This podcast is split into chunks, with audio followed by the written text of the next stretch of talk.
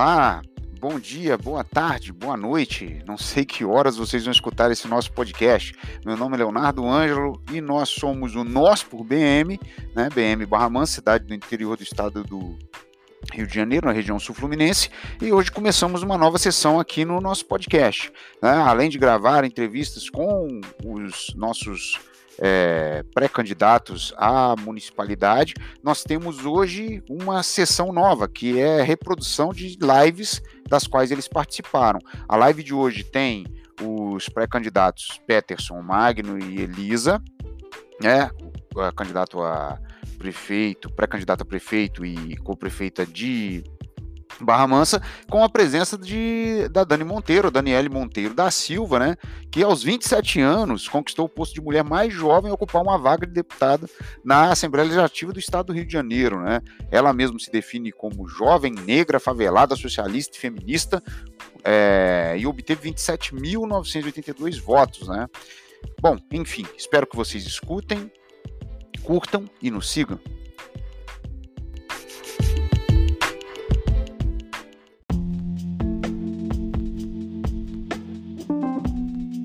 Aguinha aqui, ó. Trouxe uma aguinha.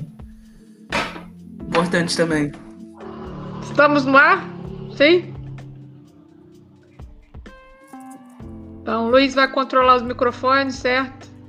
Então, eu vou começar aqui. Eu sou Elisa, estou no diretório municipal do pessoal de, volta, de Barra Mansa. Nossa, eu quase errei a cidade, gente. Que é isso? De Barra Mansa. sou pré-candidata à vice-prefeitura junto com o Peterson. E hoje a gente está aqui para debater um assunto muito importante, que é a pandemia, né? E aí vamos lembrar dos dados, a gente já bateu a infeliz meta de mais de 100 mil vítimas do Covid. E assim, essas, essas mortes estão, estão localizadas nas nossas periferias, como sempre, né? Sempre afeta os mais pobres, mais desfavorecidos, que têm as piores condições de vida. E a gente lembra do número também que a AIDS, que foi a última, assim, que deu aquele, aquela pandemia, não era uma pandemia, era uma epidemia de AIDS, que é uma doença também muito grave, que ainda é muito estudada, alcançou esse número de 100 mil em nove anos de doença. A gente alcançou 100 mil em apenas alguns meses. E só para pensar o que, que significa 100 mil pessoas, a população de Barra Mansa é 180 mil pessoas. Então é mais da metade da população de Barra Mansa. Você for ver, por exemplo, Piraí, Piraí tem 20 mil pessoas. Quatis, Porto Real são municípios pequenos. Quatis, eu não lembro, mas Porto Real tem 14 mil habitantes. Então, isso é 10 vezes a população de Porto Real, que é um município aqui do nosso lado. Né? Então, a gente precisa debater e ver possíveis soluções para esse problema, para proteger a população principalmente as pessoas que estão menos assistidas. Então, quem vai começar falando sobre isso é o Peterson, nosso pré-candidato a prefeito de Barra Mansa.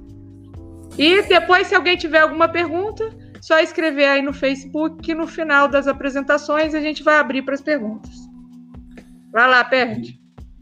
Obrigado, Elisa. É, boa noite, Elisa. Boa noite, Dani. Boa noite todo mundo que está nos assistindo aqui pelo Facebook hoje como a Elisa bem falou, são 100 mil mortos, né? 100 mil vidas perdidas e que não voltam mais. importante estar tá dizendo que a situação só chegou onde chegou porque o poder público nacional, estadual e municipal não fez a sua parte em conter a pandemia, em apresentar um projeto de política sanitária que garanta aos trabalhadores ficarem em casa, que é muito importante, que os trabalhadores fiquem em casa, os trabalhadores e trabalhadoras, e que garanta às pequenas e médias empresas, né, que, é, que muitas vezes são sustento dos nossos e nossas trabalhadoras. E não, preferiu fazer uma política de morte, uma política genocida que afeta os mais pobres e que é bastante problemática e no sul fluminense não é diferente, né? É, eu já disse isso algumas vezes, para quem não sabe, eu sou diretor licenciado do CEP, e algumas conversas com Secretaria de Educação quando eles começavam a ter ideias brilhantes que só existiam aqui. Inclusive, hoje eu vou trazer outra ideia brilhante da Secretaria Municipal de Educação, que tem a ver com a pandemia. Eu já falei que Barra Mansa não é uma ilha. E o Sul Fluminense, como um todo, não é uma ilha também. É, a gente está num contexto muito complicado e que isso nos afeta diretamente. Então, assim, eu estou trazendo aqui alguns números para a gente pensar qual é o impacto da pandemia na região. Para a gente ter uma. Eu conversei com alguns colegas, tá? Do, do Fluminense. Eu vou deixar Barra Mansa para o final, porque é a cidade que eu vivo, é a cidade que eu milito, então, obviamente, que eu tenho maior conhecimento e vai ter. Vai, vou acabar falando mais dela. Eu acho que não tem como fugir muito disso. Mas é importante estar dando visibilidade para algumas outras questões. Então, conversei com a companheira Deisiane de Resende. Para quem não conhece, a Deisiane ela é nossa presidenta do pessoal lá, militante incrível. E ela me deu alguns números que também são bastante complicados. É, em Resende, a gente tem 1.491 casos, 428 suspeitos de Covid nesse momento e 56 mortes. O que, que acontece, né? Eu acho que, tal como Barra Mansa, o Rio, acho que a Dani pode falar melhor do Rio, e outras cidades do Brasil, você não tem uma política de fiscalização. As pessoas elas estão na rua muitas vezes sem máscara, né? É, porque não foram conscientizadas a estar com máscara, é importante que se diga isso não tem uma política de conscientização da população. É, elas só entram, só colocam a máscara na hora de entrar no comércio, porque é, a, é meio que a norma geral que está acontecendo no país, a lei pedindo, o poder público pedindo para que as pessoas entrem no comércio de máscara. Sendo que esse comércio reabriu no dia 24 de abril. Ou seja, ficou, pra, ficou pouco mais de um mês fechado, né? E quando reabriu, os casos estouraram. E o que é curioso? São duas coisas bastante curiosas em Resende. Primeiro é que o prefeito lá é médico. O Diogo Balieiro, prefeito do DEM, né, filiado ao DEM, partido do Rodrigo Maia, enfim. E ele é médico, ele usa, tá usando a pandemia para tá fazendo vídeo, tá indo no hospital, mostrando, olha, comprei equipamento novo, comprei medicamento, tem X, tem Y, mas em nenhum momento tem feito uma crítica e uma política de fechamento desse comércio e das empresas locais. A gente tem que lembrar que em Resende tem bastante indústria, né? Montadora, essas coisas. Então, assim, em nenhum momento o prefeito apresenta uma política de combate à pandemia, efetivamente. Ele está fazendo a política de, ah, se vocês ficarem doentes, tá aqui o leito de hospital, tá aqui os equipamentos, e que é muito importante, né? A gente não vai ser aqui irresponsável de falar que não é importante, de que a pandemia é simplesmente uma, uma, uma brincadeira. É importante que você tenha um hospital, hospitais, né, equipados para receber as pessoas. Mas o principal não é isso. O principal passa por uma política de prevenção. E o que é muito curioso, o segundo ponto que eu falei que é curioso em relação a Resende. É, o nosso atual presidente, o senhor Jair, né? Que eu acho que dispensa muitos comentários sobre ele aqui nessa live. Quer dizer, é importante estar falando, mas eu, enfim, vamos chover no molhado um pouco agora. Ele foi capitão do exército, né? E ele estudou na AMAN, que é a Academia Militar das Agulhas Negras, que é o maior quartel do exército da América Latina. É... E o que que acontece? A AMAN tem sido um ponto de foco de contaminação de Covid em Resende. Porque a AMAN não está fazendo a política de prevenção. Olha só que legal. Então, assim, não nos surpreende em nada esse tipo de postura vindo é, é, é, da academia militar, enfim, formou a gente sabe quem, e está contribuindo aí para a taxa de contaminação não só de Resende, que é importante estar tá falando, mas de todo o fluminense. Porque os jovens que são obrigados a, é, os jovens que são obrigados a servir o exército brasileiro e vão servir, servir, né, ao exército brasileiro, esse termo maravilhoso, e vão servir na AMAN, é, eles são do sul fluminense inteiro. Então tem gente de Barra Mansa, tem gente de Volta Redonda, tem gente de Barra do Piraí, Valença, enfim, toda a região. E como está tendo um surto de contaminação lá dentro, eles não estão só sendo contaminados, eles também estão levando, às vezes até sem saber, Covid para casa e para contaminar os pais, os irmãos, os amigos, enfim, é, as pessoas próximas, né? Então é um caso muito grave, uma situação muito grave. É, em Valença, conversando com a, com a companheira Luciana, a gente teve 365 casos lá e 10 óbitos, também uma situação muito grave. E Volta Redonda, que é a maior cidade da região, tem mais de 200 mil habitantes, enfim, a maior cidade, é o, é o polo regional nosso, está com 4.090 casos e 145 óbitos. Esses números, gente, tirando de Resende que eu peguei com Deisiane e o de Barra Mansa que eu peguei com a Secretaria Municipal de Saúde, eu tirei do site da Secretaria Estadual de Saúde. Ou seja, são números que não foram tirados de um Google qualquer, foram tirados do órgão responsável de estar fiscalizando. Especificamente no caso de Volta Redonda, é uma situação muito parecida com Barra Mansa. Os, a elite local, grandes comerciantes, né, pressionaram a prefeitura até que a reabertura acontecesse. Quando aconteceu a re reabertura, eles não atuaram para quer dizer, a, a, prefeitura não ter atuado né, para fechar o comércio e deixar solto.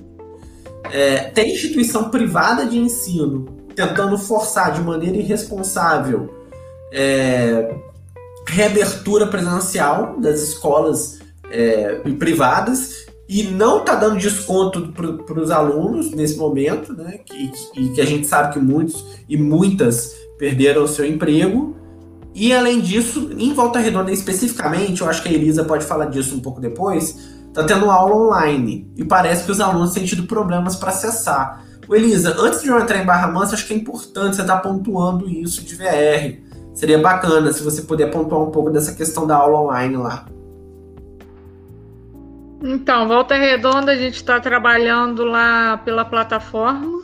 É uma plataforma que foi paga por um dinheiro absurdo, que não funciona adequadamente, né? tem muitos problemas, mas a gente tem muitos problemas também de casos de alunos que não conseguem acessar a plataforma.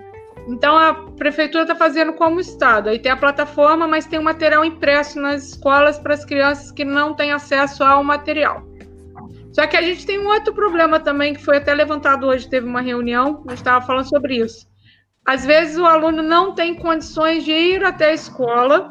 O transporte escolar, né, que é o vale de, é o vale estudantil, né, que é o aquele passe estudantil, ele não está, não tem mais. Então eles não têm como se deslocar até a escola, porque eles não têm condições financeiras de pegar um ônibus, né? A nossa passagem aqui é muito cara. Mais de quatro, tá quatro reais a passagem não tem dinheiro para pegar, porque ele não tem o passe nem para ir para a escola. Então a gente está, não sei se a prefeitura vai fazer alguma coisa, vai conseguir chegar a um acordo e dar pelo menos o passe para esses alunos poderem ir na escola buscar esse material. E as crianças estão sofrendo muito, porque elas não conseguem acessar, elas querem estudar e não conseguem, não têm condições, não estão conseguindo acompanhar.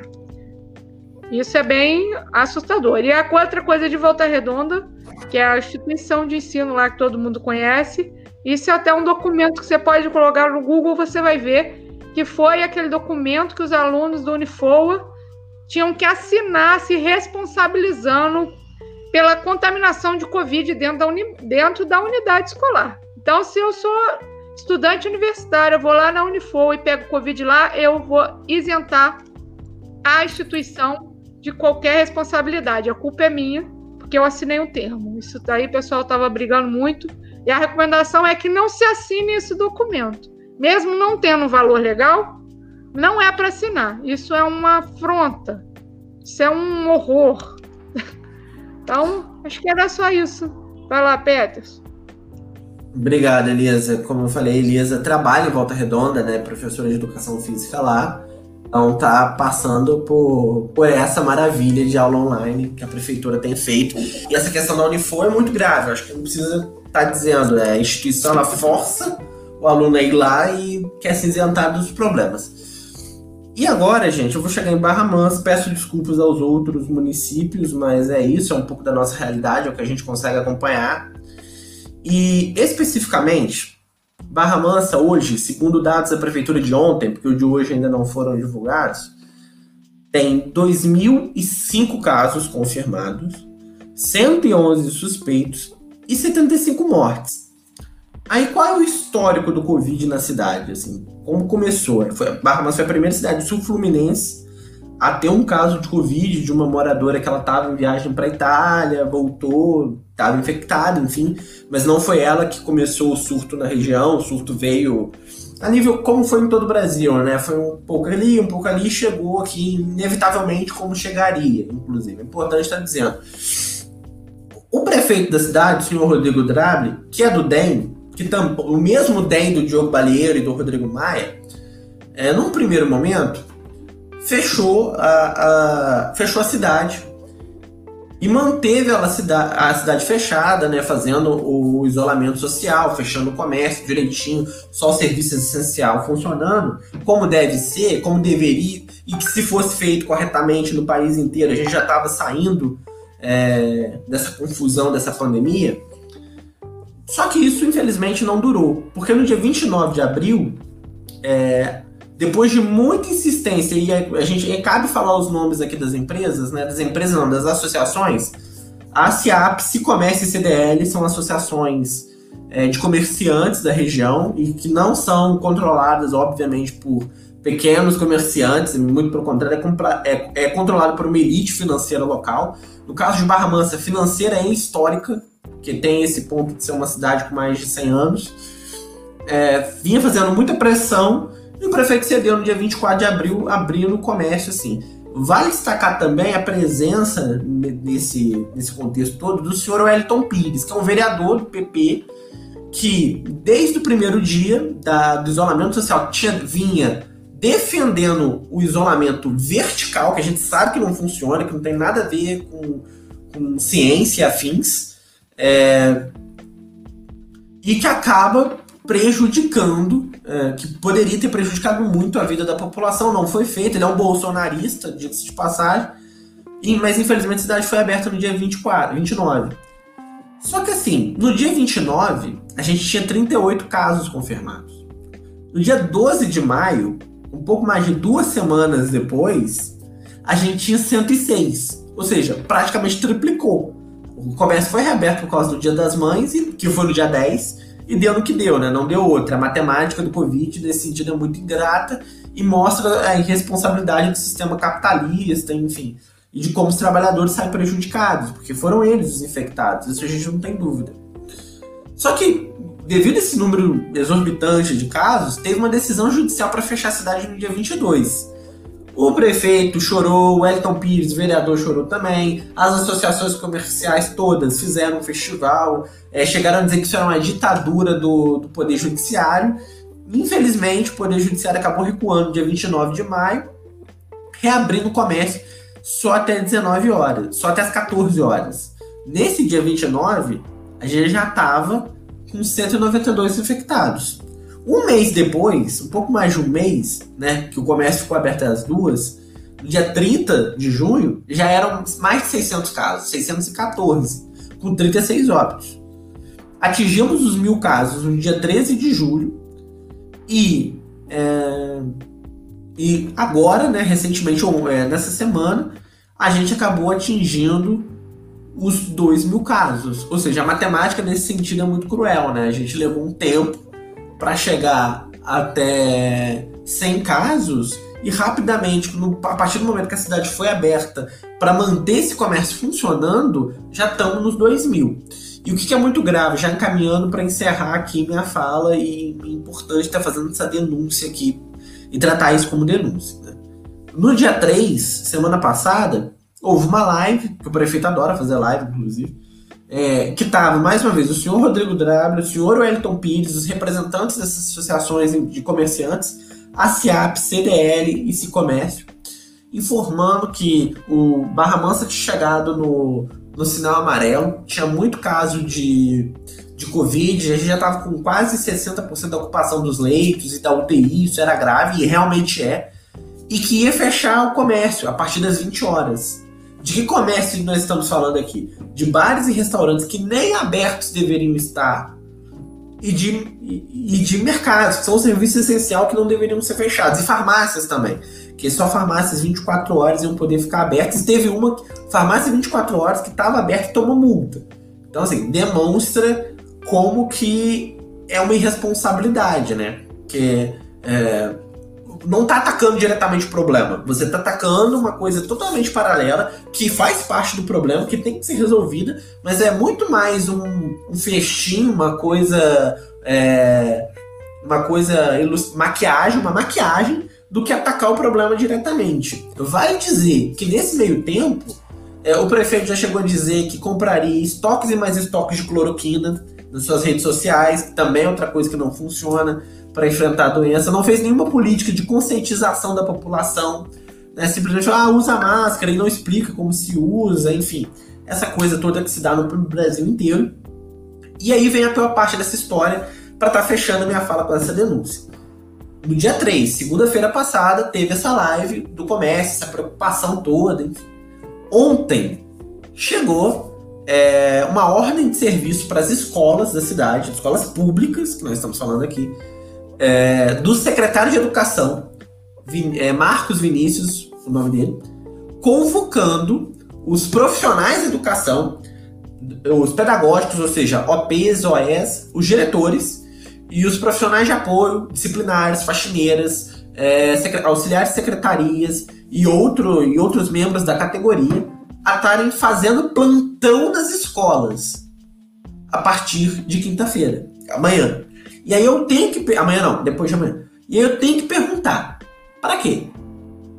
Para que essa responsabilidade de você convocar os profissionais de educação para irem ao trabalhar, irem fazer plantão, sendo que as escolas têm que estar fechadas e não tem nenhum motivo, nenhum motivo assim, de, nem aparente e nem inventado para essas pessoas estarem se expondo ao risco. E vou além, que a ordem de serviço fala em plantão, plantão rotativo e deixa a cargo das direções de escola, ou seja, não especifica absolutamente nada e não fala o que vai ser feito com os funcionários é, que são do grupo de risco. O que, que a gente faz com os trabalhadores e trabalhadoras do grupo de risco? Nada, aparentemente. Então, assim, é um absurdo que o que a Secretaria de Educação está fazendo. Mostra claramente que o governo não está nem aí para a vida das pessoas, porque se tivesse, não estava fazendo esse tipo de coisa. E é um absurdo, e a gente está aqui prestando solidariedade aos profissionais de educação sabemos que vão, que vão lutar contra essa decisão é, absurda e arbitrária, mais uma, né? Do governo em tempos de pandemia. É isso, Elisa. Então, só para complementar aqui, foi muito obrigada aí pela fala, Peterson, foi muito esclarecedor. Mas eu queria só complementar aqui sobre volta redonda, a informação acho que mais importante da pandemia foi a demissão de todas as funcionárias da cozinha das escolas. Todas as merendeiras e nutricionistas foram dispensadas, as faxineiras também. O pessoal que tinha um contrato aí temporário foi mandado embora durante a pandemia, sem nenhum direito, né? Porque eles têm, eles são contratados por ordem de serviço, então eles saem sem nenhum direito. E lembrando que são trabalhadores que recebem salário mínimo um pouco menos, né? dependendo se tiver um desconto, né? É uma crueldade sem tamanho. Então agora vamos chamar aqui a nossa deputada estadual, muito atuante, Dani Monteiro. Acabou de vir de uma votação estressante, mas mesmo assim está aqui para poder contribuir com a nossa discussão. Isso aí. Lá, Valeu, Elisa, Peterson, boa noite. Boa noite também para todo mundo aí que acompanha essa live. É, começar agradecendo né, o convite do pessoal Barra Mansa, que é, pessoalmente né, não tive a oportunidade de visitar. Isso seria certamente um gabinete itinerante nosso, que a gente estaria em roda construindo esse debate. Não está sendo possível dessa forma, mas temos aí os meios digitais, né, para transformar essa, esse isolamento só no isolamento físico, né, que a gente tem a garantia que do olho no olho de alguma forma, né? Embora a gente olhe para a câmera e tá olhando aqui, aí você não olha bem no olho da pessoa, né? Você tá olhando para a câmera. Mas a gente está aqui olho no olho, tá falando, dialogando, eu acho que isso é muito importante, é nesse tipo de construção que eu, que eu acredito. E aí eu acho que trazer mais um. levantar uma bola assim, mais geral de um pouco desse trabalho que tem sido não só do meu mandato, mas também um pouco da atuação ali da nossa bancada frente a essa pandemia, né? Eu acho que uma coi algumas coisas a gente precisa ter dita para limpar um pouco o meio de campo. É, uma delas é que essa pandemia já era algo que é previsto, né? Que de tempos em tempos é, é essas coisas acontecem. Então é importante para quem está assistindo a nossa live agora a gente também fazer esse, essa reflexão, porque a, a, gente vai às vezes também muito acelerado sobre as coisas e a dinâmica tá intensa. E a gente às vezes tem que retomar alguma, algumas reflexões para entender da onde veio essa questão, né? Então, ter esse entendimento para quem está assistindo essa live, que a gente está falando de uma pandemia que não. É, que já estava aí colocada no cenário, né? Ela não surgiu de lugar nenhum, ela não surgiu do nada. Ela tem a ver com o modo de vida e existência que hoje a sociedade é, conserva, que é uma relação de consumo exacerbado e de uma relação predatória com o meio ambiente e com a natureza. Então, a gente está presenciando agora um vírus que vem de uma contaminação animal. E, assim, em linhas bem resumidas, o avanço do, da nossa degradação no meio ambiente retira a possibilidade de vida desses animais que, em contato com seres humanos, acabam passando diversas vírus que tem no seu organismo que podem ser transmitidos para o ser humano. Então, a gente está falando de algo aí que pode estar tá na casa da, dos milhares, assim. A gente está falando de uma quantidade, uma é, variedade de vírus que pode nos atingir o tempo todo. E atingiu. A gente teve é, recentemente, meados ali de 2010, o vírus que é o SARS, que é o S-A-R-S. Esse vírus ele é muito semelhante ao coronavírus, inclusive, na verdade, termos de estrutura, assim, ele tem uma estrutura muito semelhante. É, esse vírus, naquela época, ele não chegou a ser uma pandemia, porque ele tinha alta letalidade e, com isso, uma dificuldade de contaminar muito rápido. Então, as autoridades conseguiram né, fazer a contenção desse vírus e garantir a imunização das pessoas antes que se alastrasse efetivamente.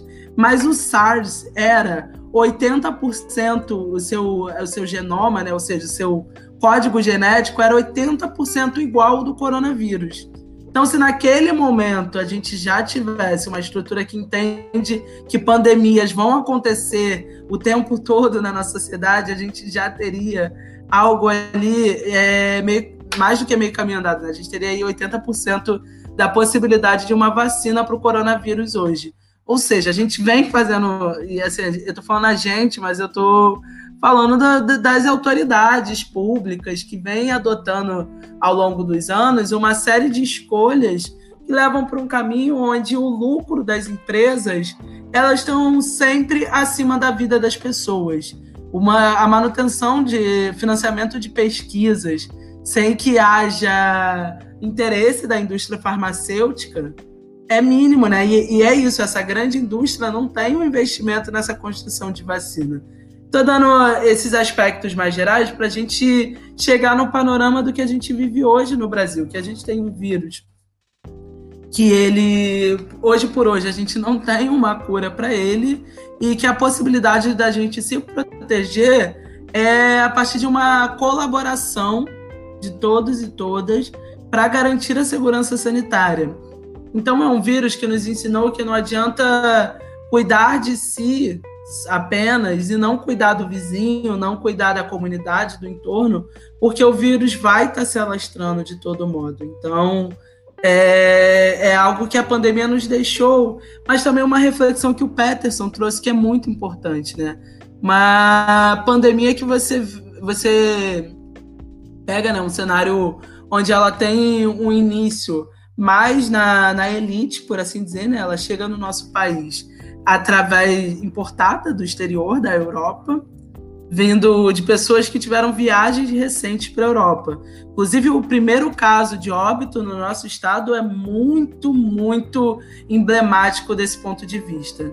Foi uma senhora empregada doméstica de 54 anos, é, de Miguel Pereira, que a patroa tinha voltado recentemente da Itália e não liberou ela do, dos serviços domésticos, nem mesmo nesse período que a patroa deveria ter feito o isolamento social.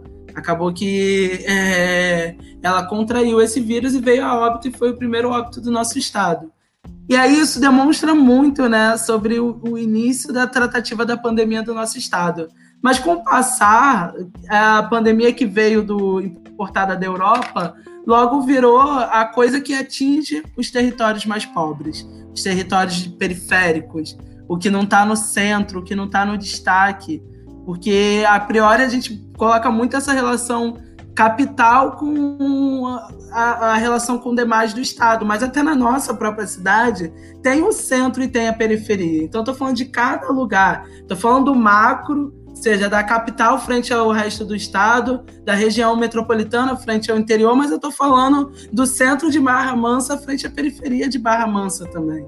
E essa, e, e essa dicotomia ela é colocada porque se você não garante ali a condição das pessoas se darem conta do vírus, você tem um processo que não é de seleção natural, ou seja, as pessoas da, da periferia elas não são mais contamináveis ao vírus.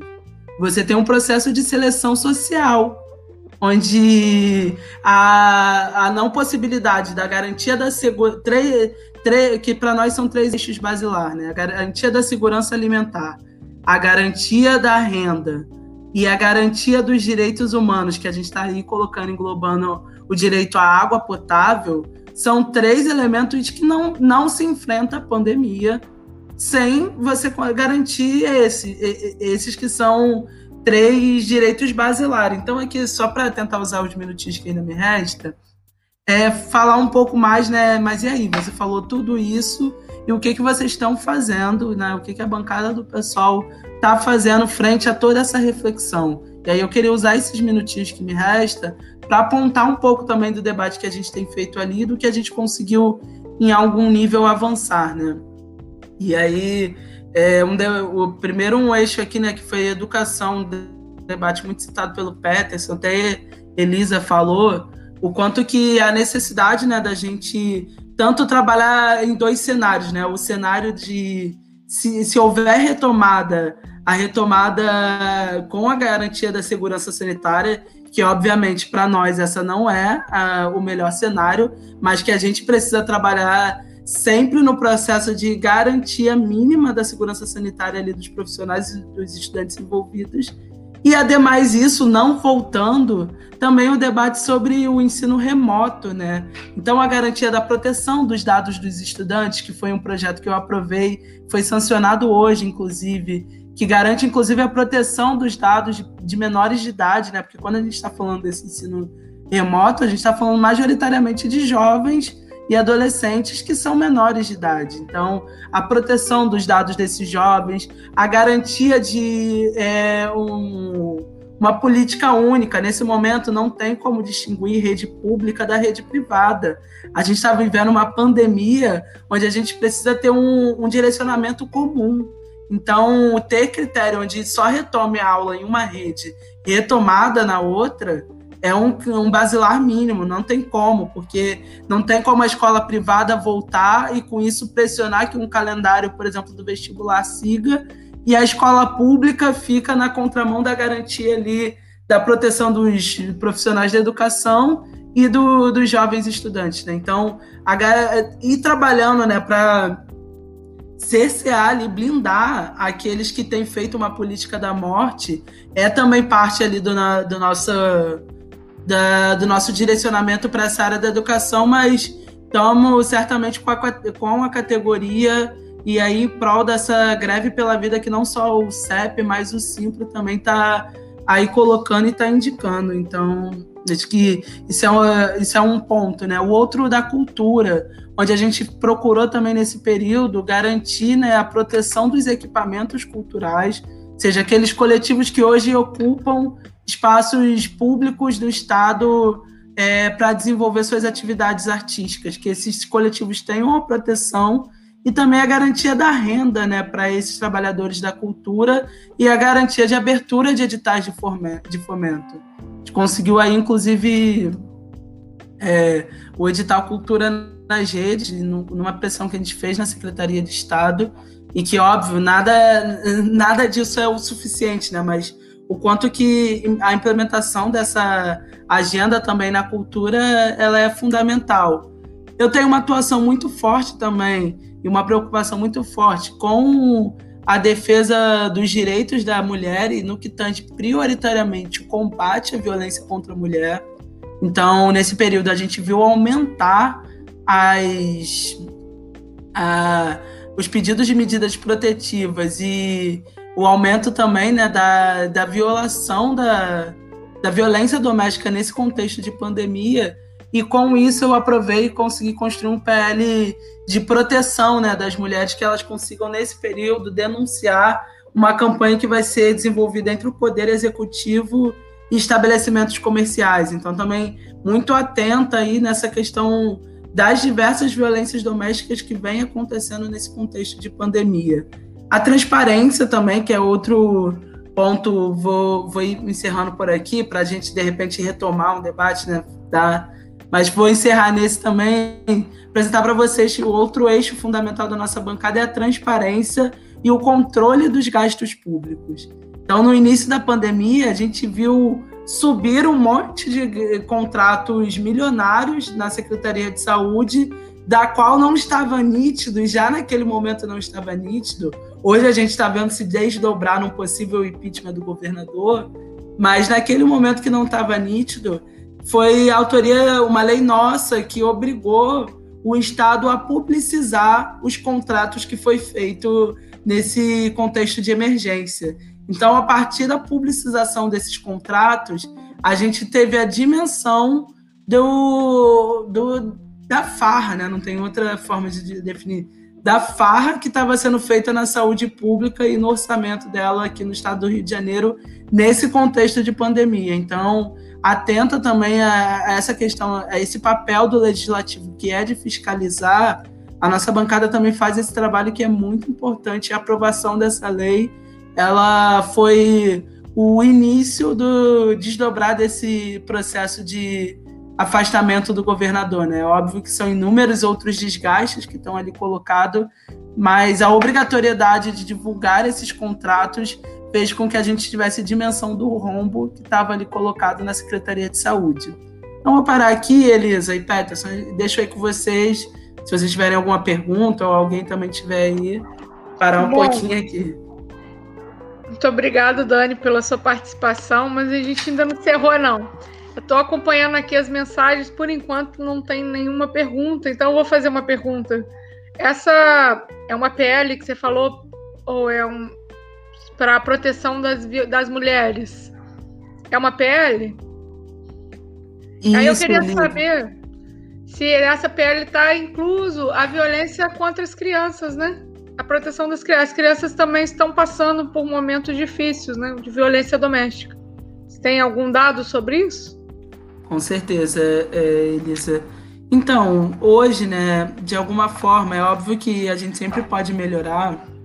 É, do ponto de vista que não está bom, mas hoje há diversos órgãos e mecanismos de proteção à violência contra a criança. Né? Eu, inclusive, apresentando esse tema, eu falei como violência doméstica, porque perceba, a gente não está falando de um período onde tem apenas a violência contra a mulher.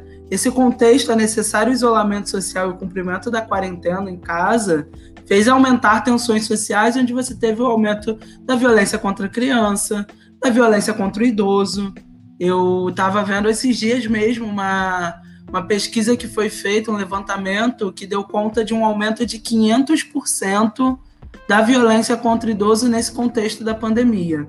Então, de fato, é uma preocupação muito legítima esse apontamento que você trouxe. Mas é isso, do que tange a criança, há aí, né, os mecanismos de proteção, tanto a defensoria tem atendimento específico, o MP tem também ali o CD Dica, é, tem os conselhos tutelares, enfim, há ali uma proteção. Essa campanha que a gente construiu, ela foi voltada especificamente para as mulheres, porque hoje você tem a DEAN, que são as delegacias de atendimento às mulheres vítimas de violência, como o local, né, e, pra, e basicamente o único local possível da denúncia.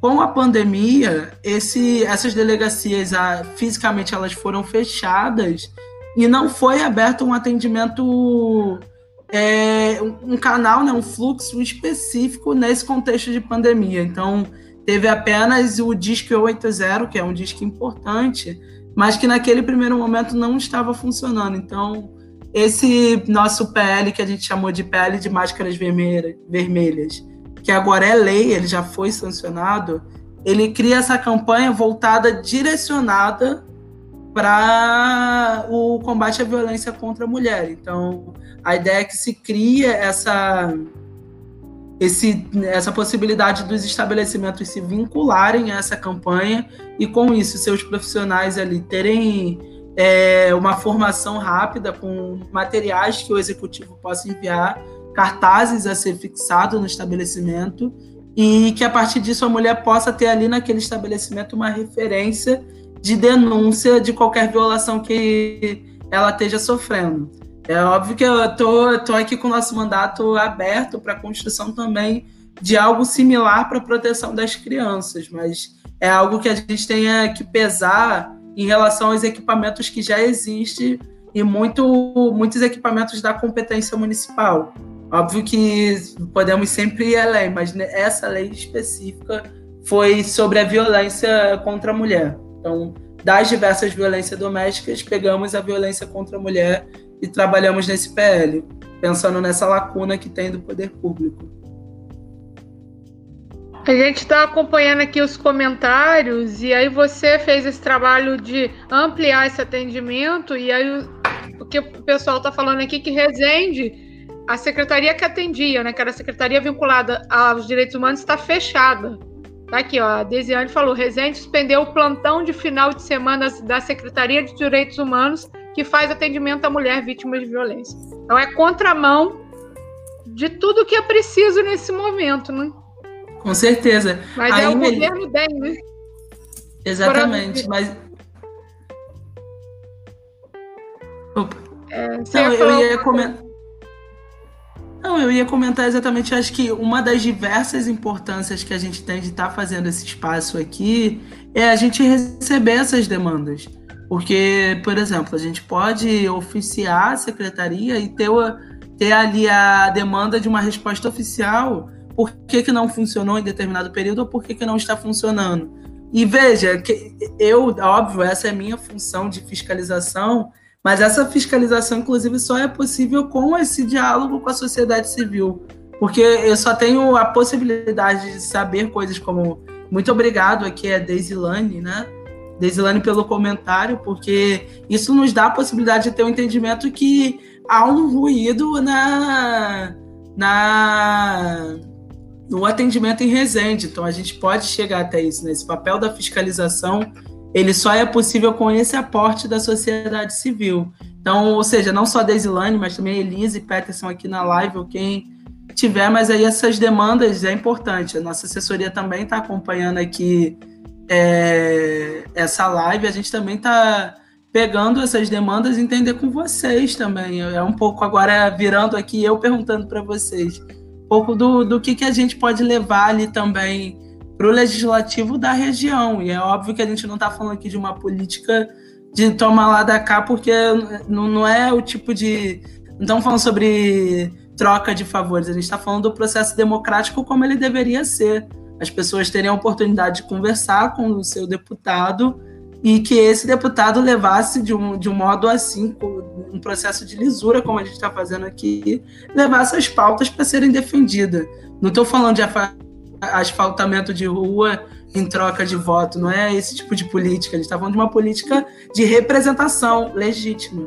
E é importante para o nosso mandato, para ele ser coletivo de verdade, ter esse feedback, ter essa escuta dos movimentos sociais e da sociedade civil no geral. É, se me permite, então, Elisa, eu vou, vou começando aqui.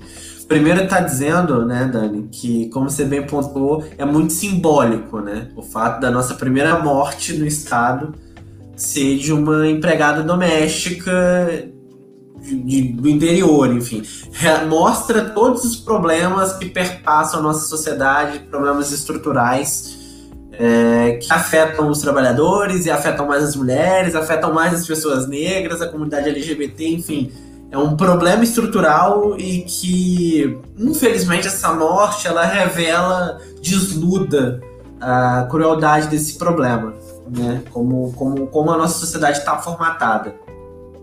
Do ponto de vista da questão de como que a gente pode estar trabalhando junto, eu acho que primeiro está falando exatamente isso, né? Uma conversa legítima onde a gente está pontuando as possibilidades de troca, e não troca no sentido de troca de favores, mas troca no sentido de troca de conhecimento, troca de demanda, troca de ajuda mútua mesmo, no sentido de um segurar a mão do outro e vamos caminhar juntos, né? E há uma certa dificuldade de entendimento é, em todos os níveis, né? Que parece que quando a gente vai conversar é, com algum parlamentar, seja do PSOL, seja de qualquer outro partido, existe essa, toda essa questão de, nossa, mas vamos fazer um asfalto, vamos fazer. E não é isso. Eu acho que não é isso. E não parte só do Peterson, da Elisa, né? Ou do pessoal Barra Mansa, mas parte de toda a população em geral. Tanto quem está vendo essa live no momento, enquanto ela acontece, quanto quem pode ver essa live num outro momento, porque ela vai estar tá gravada, ou quem, é, por algum motivo, viu, tem o nosso contato, tem os contatos e querem estar tá falando conosco. É, especificamente hoje, eu acho que a gente precisa estar tá fazendo uma política de conscientização. Tá levando para as pessoas alguma maneira, obrigando secretarias estaduais, eh, estaduais não, estadual e municipais de saúde a estar tá distribuindo cartazes, tá fazendo uma política pública que conscientize as pessoas de fato sobre os riscos de você sair só sair quando necessário. E é um pouco contrassenso, e eu quero estar tá relatando isso do próprio contrassenso, que é o seguinte: é, de um lado, a gente não deveria estar tá saindo de casa. Na verdade, se a gente não tivesse saído de casa, né, Dan, a situação já estaria sendo resolvida. A gente já estava passando pelo momento de re reabertura de fato agora, como outros países estão passando. Por outro lado, o que, que acontece no Sul Fluminense? Eu acho que isso deve acontecer no país inteiro e eu estou usando da minha vivência para dizer que eu acho que isso acontece no país. Posso estar enganado, mas acredito que não conhecendo um pouco da nossa elite, como a gente conhece. É, os mesmos setores aqui que pressionaram pela reabertura do comércio fazem um. Não é um cartaz, não. Um outdoor. Fazem um outdoor enorme na, numa ponte da cidade, muito movimentada, pedindo para as pessoas usarem máscara e ficarem em casa. Mas isso é um contrassenso lógico, porque eles mesmos forçam as pessoas a estarem saindo de casa. E é muito preocupante. É, eu vou estar tá passando a bola, eu acho, para Elisa. Ela quer fazer um comentário que eu acho que cabe melhor na fala dela. E pra gente estar tá construindo junto. Vai, Elisa. Não, é, eu estava pensando aqui quais instrumentos tem em Barra Mansa de proteção à mulher. E assim, eu sei que a gente não tem a delegacia, tem acho que um núcleo, né? Mas a gente tem uma coisa aqui que não tem em nenhum outro lugar, que é um carro cor-de-rosa da guarda para combater a violência doméstica. Só que aí ele funciona só em horário comercial, entendeu? Então, se você sofrer alguma agressão fora do horário, não sei o que acontece com você. Fique por sua sorte. Mas aí parece que eles acompanham no sentido de prevenção, mas é um carro para um município que tem vários distritos e uma população não tão pequena. E a gente tem um número alto de violência contra a mulher. Então eu não sei qual que é realmente a efetividade desse, desse carro, mas a gente fez até já uma nota sobre isso, porque quando isso apareceu, teve uma festa com balões de lançamento, aquelas inaugurações patéticas. E essa política pública, eu acho que. Não sei de onde que tiraram essa ideia. Eu até já conversei com a responsável, que é uma, uma pessoa da guarda, né, uma mulher da guarda, e ela até conseguiu já evitar algumas situações graves, né, de, de agressão. Só que não sei realmente qual é a efetividade disso, né? Pensando em população. Mas é patético o carro rosa, é um carrinho pequenininho, não lembro agora se é um Citroën, o que, que é aquilo. Não, é um Renault, tipo um Renault Clio rosa, com o brasão da prefeitura de Barra Mansa. É uma coisa patética. Agora, não sei se vocês querem falar mais alguma coisa? Para considerar a gente pode começar com as considerações finais. Acho que não tem nenhuma pergunta por enquanto. Sim. Eu só queria fazer um breve comentário, Elisa, sobre essa sua fala, que eu acho que da, da questão do carro rosa, que ela é bem ela é bem importante em vários sentidos, né? A primeira é essa particularidade desse crime que a gente está falando, né? Desde 2012 a gente vem trabalhando essa tipificação do feminicídio como um, um, crime específico onde ele tem as suas particularidades, né? Ele é por ser um crime que, que na maioria das vezes é cometido por alguém que é próximo à vítima, que tem alguma relação com ela, que conhece a vítima, que tem contato, ou seja, muitas vezes companheiros e ex-companheiros, e que ela acontece muito nesse contexto privado, ou seja, muitas vezes na residência da vítima. O primeiro elemento que você tem que ter é um, um atendimento que funcione 24 horas, ininterruptamente. A gente conseguiu aprovar no início do mandato, foi minha primeira lei, que foi o funcionamento 24 horas das DEANs, que é a necessidade desse, desse qualquer serviço de proteção à mulher é, ter essa característica do 24 horas como precedente, né? Então, Óbvio que carece de ampliação.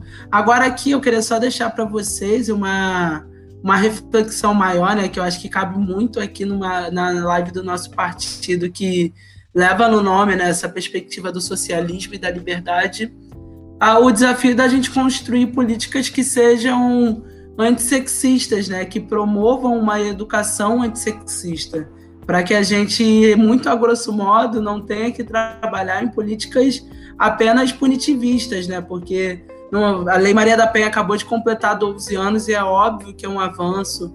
A construção de. o funcionamento, a construção das DEANs e o funcionamento delas. Toda, tudo isso né, é perspectiva de avanço. Mas a gente não, não pode, como feministas socialistas libertárias, é deixar que o único debate que seja feito de combate à violência contra a mulher seja o da punição seja apenas o, esse criminal, né? A gente quer ter mudanças práticas na sociedade, a gente quer que ter uma educação onde os nossos meninos sejam ensinados a não violentarem as nossas meninas. Então, para a gente também cabe uma reflexão de, de como adotar políticas públicas que não seja só esse do enfrentamento do crime depois que ele já aconteceu, por assim dizer, mas que a gente anteceda para que ele não aconteça. Um exemplo que eu vou deixar para vocês foi a construção de uma lei que a gente aprovou aqui também, que infelizmente ela não está podendo ser aplicada por conta da pandemia, e certamente não só eu estou sentindo falta, mas milhares de brasileiros, são dos nossos estádios lotados de futebol. Nosso, nossos campeonatos também que geram, inclusive, em vários times do interior aí, a gente sabe o quanto que o nosso carioca também movimentam outros clubes que não estão aí nos grandes faróis. Então, uma das coisas que a gente aprovou foi a construção de uma. E essa foi uma lei que a gente fez em parceria com as torcedoras. A gente aprovou uma, uma campanha de combate permanente ao assédio nos estádios. Inclusive, a gente já estava trabalhando para a regulamentação da lei, onde naquele intervalo ali você teria peças produzidas pela Secretaria de Defesa dos Direitos da Mulher e o Poder Executivo que de, colocassem né, dados de violência contra a mulher e o combate a essa violência. Ou seja, também a gente precisa ter política pública voltada para esse lado que não é só o de punir, porque a gente não pode criar uma rotina onde o, os únicos punidos são os homens pobres, né? Porque a proteção social segue estando aí para os mais ricos. E aqueles que têm a obrigatoriedade de serem homens, homens, e também de sustentar a família, como você ser um trabalhador que é o dono da casa e sustenta a família se você não consegue ter um salário nem para si. Então, fazer também um debate do quanto que a violência tem esses elementos de classe. Eu gosto de fazer esse debate mais teórico, assim, na minha formação de cientista social. Eu gosto da gente também refletir mais para a gente não, não entrar no ciclo do só toma lá da cá, entendeu? Porque é isso, isso que é política quem faz assim, sem refletir é a direita, né? A gente gosta de debater muito, refletir e falar a beça. Eu vou parando aqui que eu já falei a beça, vou deixar aí vocês encaminhar e encerrar. Obrigada, Dani. Pet vai fazer as considerações. Vou, vou sim, obrigado. Quero agradecer todo mundo que nos assistiu, que vai nos assistir. É importante esse momento de diálogo com a Dani ou com qualquer outro parlamentar com o pessoal. A gente pretende estar fazendo outros bate-bolas desses, vai ter novidades aí essa semana. É, a gente, se tudo der certo, a gente vai estar tá informando. Agradecer a presença da Dani hoje aqui na nossa live, está disponibilizando o tempo, saiu de uma votação tensa aí hoje da LERJ, representando os trabalhadores e trabalhadoras. Obrigado, Dani. Agradecendo a Elisa também, que está que tá aí fazendo a mediação, ao Luiz, que está aqui no, no backstage, que vocês não estão vendo, organizando a gente. Luiz, que é o nosso tesoureiro do Pessoal Barra Mansa. E também tá fazendo um convite para amanhã. Amanhã a gente tem esse Barra Mansa Força de Servidores, é, que é um diálogo que a gente vai estar tá fazendo para estar tá construindo um programa para a cidade com os trabalhadores e trabalhadoras, um programa que seja coletivo, que seja um programa movimento. E nesse momento de pandemia, eu acho que é muito importante a gente estar dialogando isso também. E já indo para a consideração final e pegando um gancho na fala da Dani, que é importante a gente construir políticas públicas que evitem a violência e que não e não somente políticas que combatam a violência. Eu quero trazer algo sintomático, né? Mais uma vez. E mais uma vez essa cidade que eu vivo e que eu milito, não tem jeito. É um pouco da onde a gente fala. É, ano passado a gente eu tava dentro, estou diretor licenciado do CEP, já falei isso aqui, sou historiador de formação mas trabalho como tio do corredor com muito orgulho na prefeitura de Barra Mansa. É, um vereador da cidade ele teve uma brilhante ideia de fazer um projeto de lei que era basicamente a escola sem partido, só que sem chamar de escola sem partido. E aí ele atacava principalmente, óbvio, é, a questão dos estudos de gênero e a questão das religiões matrizes africanas. Ele não dava esses nomes, né, claramente, mas ele colocava a questão da religião como problema e do ensino de gênero como problema. A lei passou disso depois de diálogo, de protesto, enfim, né? De tudo que a gente tentou fazer para evitar que essa, que, que, essa tragédia acontecesse. E felizmente a gente recebeu a informação de que a justiça é, derrubou a lei nessa semana. Então, assim, às vezes, não, às vezes, infelizmente, não é do jeito que a gente quer, né? Às vezes não é no diálogo, às vezes não é nem na nossa luta social de rua, às vezes a gente tem que recorrer para a justiça mas a gente está aqui fazendo a luta social em todos os aspectos, em tudo que a gente consegue cobrir, né? Porque do nosso tamanho, né, Dani? A gente é um partido pequeno, mas é um partido combatente. E a gente vai continuar combatendo dentro das nossas possibilidades, às vezes uma pessoa fazendo trabalho de 10, mas é isso e a luta continua. Agradeço todo mundo, boa noite, até a próxima. Boa noite, boa noite. Vamos encerrar aqui. Tchau, gente. Obrigada. Tchau, Dani. Tchau, Peterson. Até amanhã. Até a próxima, gente. Obrigado. Tchau, gente. Obrigada.